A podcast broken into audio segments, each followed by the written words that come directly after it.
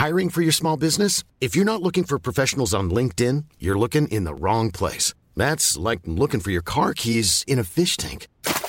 LinkedIn helps you hire professionals you can't find anywhere else, even those who aren't actively searching for a new job but might be open to the perfect role. In a given month, over 70% of LinkedIn users don't even visit other leading job sites. So start looking in the right place. With LinkedIn, you can hire professionals like a professional. Post your free job on linkedin.com slash people today.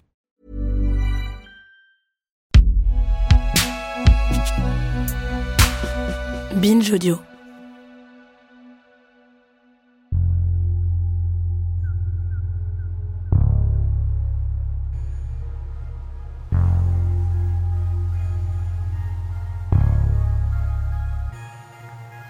Salut, c'est Thomas Rozek. L'été dernier, on avait pris le temps de décortiquer une figure classique, un peu totémique du journalisme, le fait diversier, grâce à mon confrère marseillais Philippe Pujol, dans une série d'entretiens baptisée Désordre ordinaire, c'était le nom de sa rubrique, dans le journal La Marseillaise. Un an après, on s'attaque maintenant à une autre personnalité journalistique à la fois incontournable et source de pas mal de fantasmes, le reporter de guerre. Le monde au jour le jour, le poste frontière irako-jordanien est sous haute surveillance. C'est le seul point d'entrée entre les deux pays. Un checkpoint très sensible où les services de sécurité jordaniens sont sur les dents. À Amman, Christian Cheneau. Vigilance maximale pour les douaniers jordaniens. Le terminal de Karamé, à la frontière avec l'Irak, est aujourd'hui placé sous haute surveillance. Difficile, je vous le disais, pour les journalistes de faire leur travail face au risque de propagande et de manipulation, d'autant plus difficile que pénétrer en Afghanistan relève de la gageure.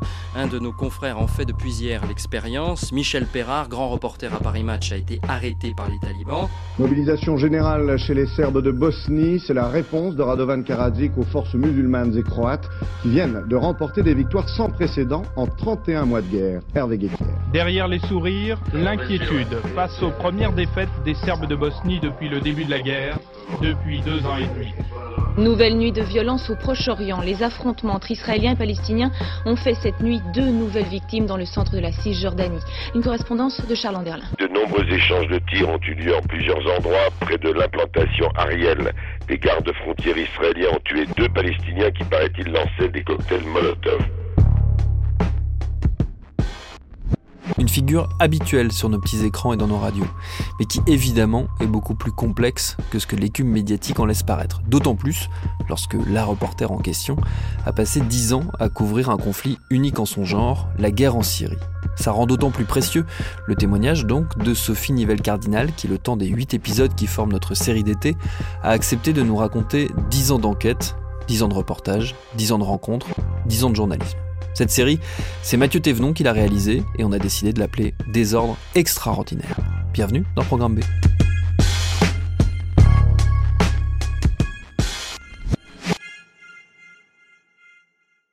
Je sais pas si t'aimes bien ce terme de reporter de guerre, je suis pas certain. Mais pourquoi t'es devenu ce qu'on appelle une reporter de guerre? Un peu par hasard.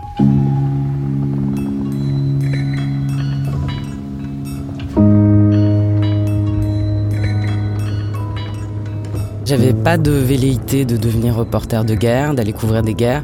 Je suis allé couvrir des manifestations qui sont devenues des guerres et en fait j'ai continué à couvrir ces événements. Et le paradoxe, c'est que je me suis senti à ma place, ce qui est une idée un peu dérangeante de sentir euh, à sa place sur un terrain de guerre. Après, dans le reportage de guerre, pour moi, ce qui est le plus important, c'est reportage, c'est le journalisme et c'est pas la guerre. Il y a une image très romanesque du reporter de guerre qui est en général un homme, le visage un peu buriné, avec un gilet à poche et une écharpe aussi très important. Il y a une vérité, il y a toujours un fond de vérité dans le cliché. Et oui, le gilet à poche et avoir plein de poches, c'est quand même très très utile quand on est en reportage parce que plus encore maintenant avec les téléphones, plus si vous avez du matos, quand vous avez une caméra, ben oui, il faut pouvoir avoir les cartes, les batteries. Euh, le foulard aussi, c'est très utile un foulard. Quand il fait chaud, quand il fait froid, euh, pour euh, si vous avez l'occasion de prendre une douche, ça peut servir de serviette. Si vous avez l'occasion de dormir, ça peut servir de coussin. Donc en fait, il y a un fond de vérité dans ces clichés. Aujourd'hui, je pense qu'il y a beaucoup, beaucoup de reporters qui ressemblent pas à ça. Et après, moi, je pense aussi que c'est bien de passer inaperçu et de pas forcément se faire repérer.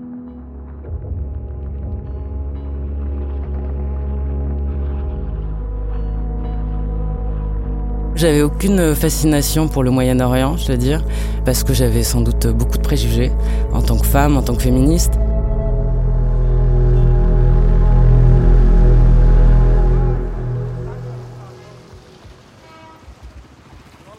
En fait, je suis allée au Liban pour travailler pour une, agence de presse, euh, mais je ne suis pas restée dans cette agence de presse. Je travaillais déjà pour Arte à Paris, et donc je me mets à travailler en indépendante à pour le journal d'Arte. Je travaille aussi pour Europe 1 à ce moment-là, en tant que correspondante. Donc déjà, Beyrouth, c'est une bonne école, le Liban, parce que si vous voulez aller faire des interviews avec le Hezbollah, eh ben, on n'y va pas avec euh, n'importe qui. Si vous voulez aller dans d'autres régions, euh, ben voilà, il faut euh, adapter à chaque fois ses conditions de reportage. Donc ça, c'était une bonne école déjà, le Liban. On est dans un contexte à ce moment-là effervescent. La Tunisie, fin 2010, il y a des révoltes. Après, c'est l'Égypte. Après, c'est la Libye. Et j'ai raté euh, la place Tahrir parce que euh, il se passait plein de choses au Liban, ça se soulevait, ça tirait dans certains quartiers euh, qui sont connus pour être des quartiers très chauds et qui déclenchent en général des événements. Et Europe 1 m'a appelé en disant tu peux aller au Caire, Arte m'appelle aussi en disant tu peux aller au Caire. Et je dis non mais là Beyrouth est en train de chauffer. Et en fait Beyrouth s'est calmé et Tahrir s'est soulevé. Et deux jours après je dis non non mais je peux aller au Caire. Et euh, bah, c'était trop tard. Donc quand la Libye est arrivée, je me suis dit, bon là, euh, je vais pas rater le coche et euh, je vais aller voir ce qui se passe.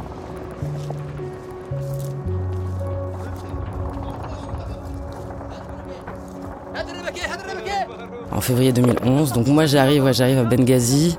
Benghazi vient d'être libéré et en fait dix jours après, il y a une contre-offensive kadhafiste. Et là, c'est les bombardements, c'est les lignes de front. Et en 2011, je vais passer beaucoup de temps en Libye, je vais courir la chute de Tripoli, la dernière bataille, la bataille de Sirte. Donc ouais, moi mon baptême, on va dire, c'est la Libye.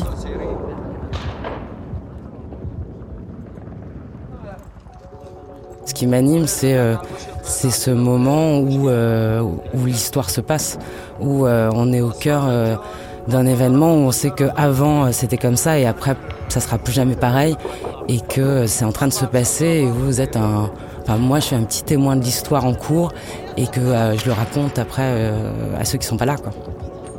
J'ai pas d'attrait ou de fascination pour les puissants. Par contre, les gens ordinaires qui sont pris dans des conditions, dans des situations extraordinaires comme euh, des guerres, des révolutions, ça, je trouve ça fascinant. Et c'est pas toujours glorieux. Ça veut pas dire que tous les gens se révèlent des gens bien, mais moi, c'est ça qui m'intéresse, de raconter ces gens-là, comment ils ils réagissent, comment ils vivent, c'est des révélateurs. Et ça, ça me nourrit aussi.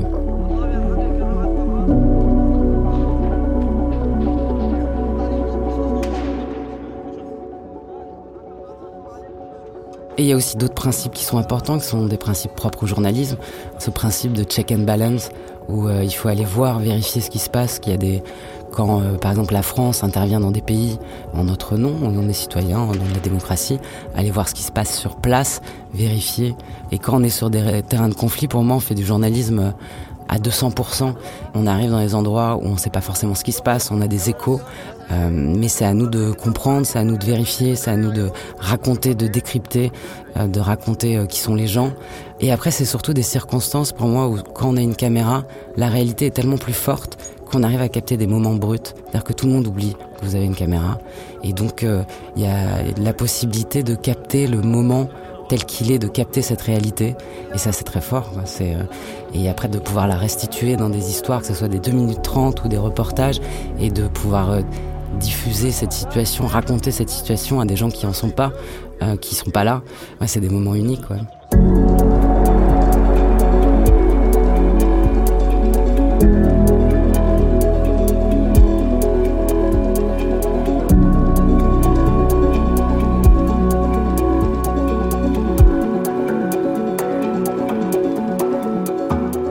Je pense qu'il y a plein de choses qui s'apprennent sur le terrain parce que euh, je pense qu'il faut une grande capacité d'adaptation. Il n'y a pas une zone de guerre, il n'y a pas une ligne de front qui ressemble à une autre. Donc euh, après oui c'est vrai de savoir euh, comment couper des menottes en plastique avec des lacets, ça peut être utile. Ou moi je pense que ce qui est le plus utile c'est les soins de première urgence. Mais ça, je pense que tout le monde devrait, reporter de guerre ou pas, tout le monde devrait avoir une formation en soins de première urgence.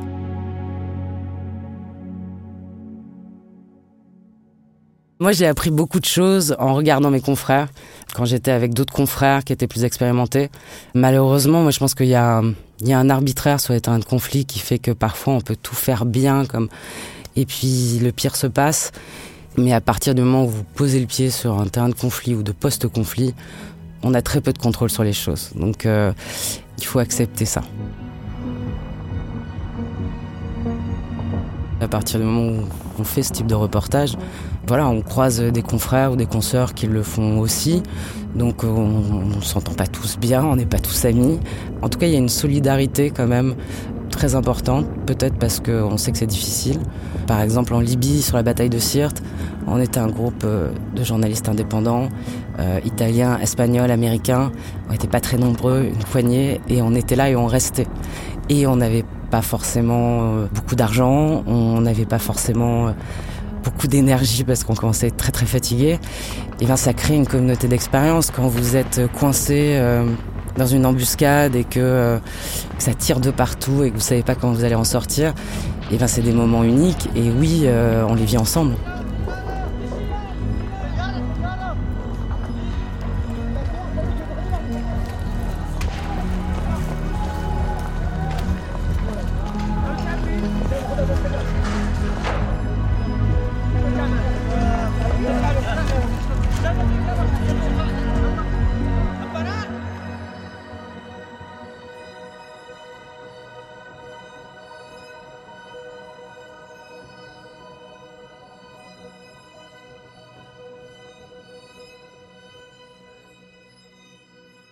Et après, oui, la spécificité des reportages de guerre, c'est la mort, tout simplement. C'est qu'on est, on voit déjà beaucoup de gens mourir et on est confronté à notre propre mort. Et donc ça, c'est une idée dérangeante, forcément. Mais personne nous force non plus à aller sur ces terrains-là. Moi, j'aurais très bien pu aller couvrir euh, ces manifestations en Libye, me retrouver sous les bombes ou euh, en Syrie et me dire, bon, c'est pas pour moi et ça ne m'intéresse pas. On n'est pas des héros, on fait un métier, on fait un travail qui est particulier parce que c'est sur un terrain particulier. Mais nous, on a le choix d'y aller ou de ne pas y aller.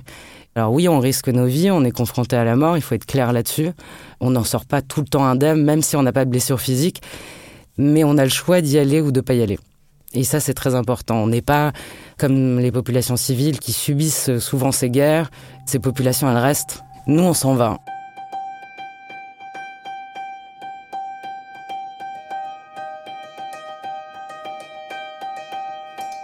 Moi, on me pose souvent cette question-là, mais vous n'avez pas peur?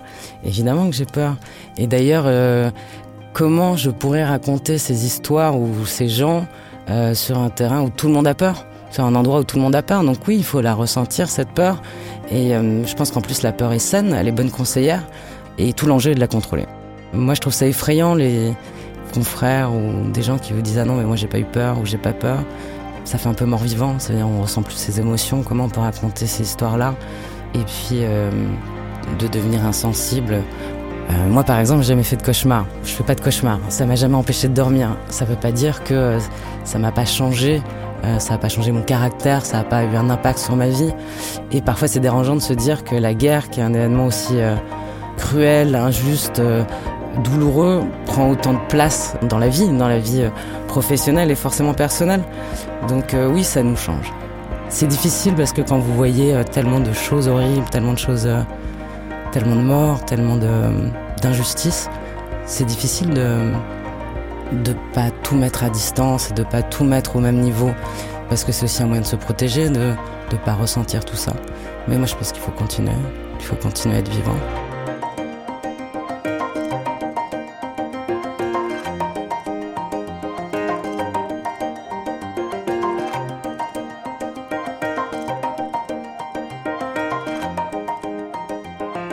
Moi, je croyais vraiment pas qu'il allait se passer quoi que ce soit en Syrie, parce qu'il euh, y avait cette dictature qui tenait le pays d'une main de fer. Je me dis qu'il va rien se passer, que le pays va pas se soulever, et en fait, j'avais tort. Sans images comme celle tournée en décembre par notre envoyée spéciale Sophie Nivelle-Cardinal, nous aurions du mal à imaginer ce qui se passe en Syrie au quotidien depuis dix mois.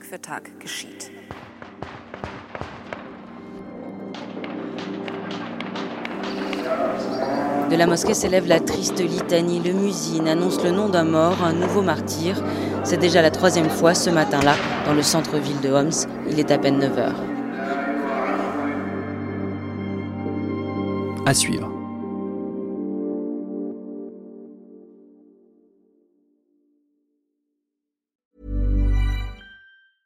Hi, I'm Daniel, founder of Pretty Litter. Did you know cats tend to hide symptoms of sickness and pain? I learned this the hard way after losing my cat, Gingy. So I created Pretty Litter, a health monitoring litter that helps detect early signs of illness by changing colors, saving you money and potentially your cat's life. Pretty Litter is veterinarian developed, and it's the easiest way to keep tabs on your fur baby's health right at home. Go to prettylitter.com and use code ACAST for 20% off your first order and a free cat toy. Terms and conditions apply. See site for details.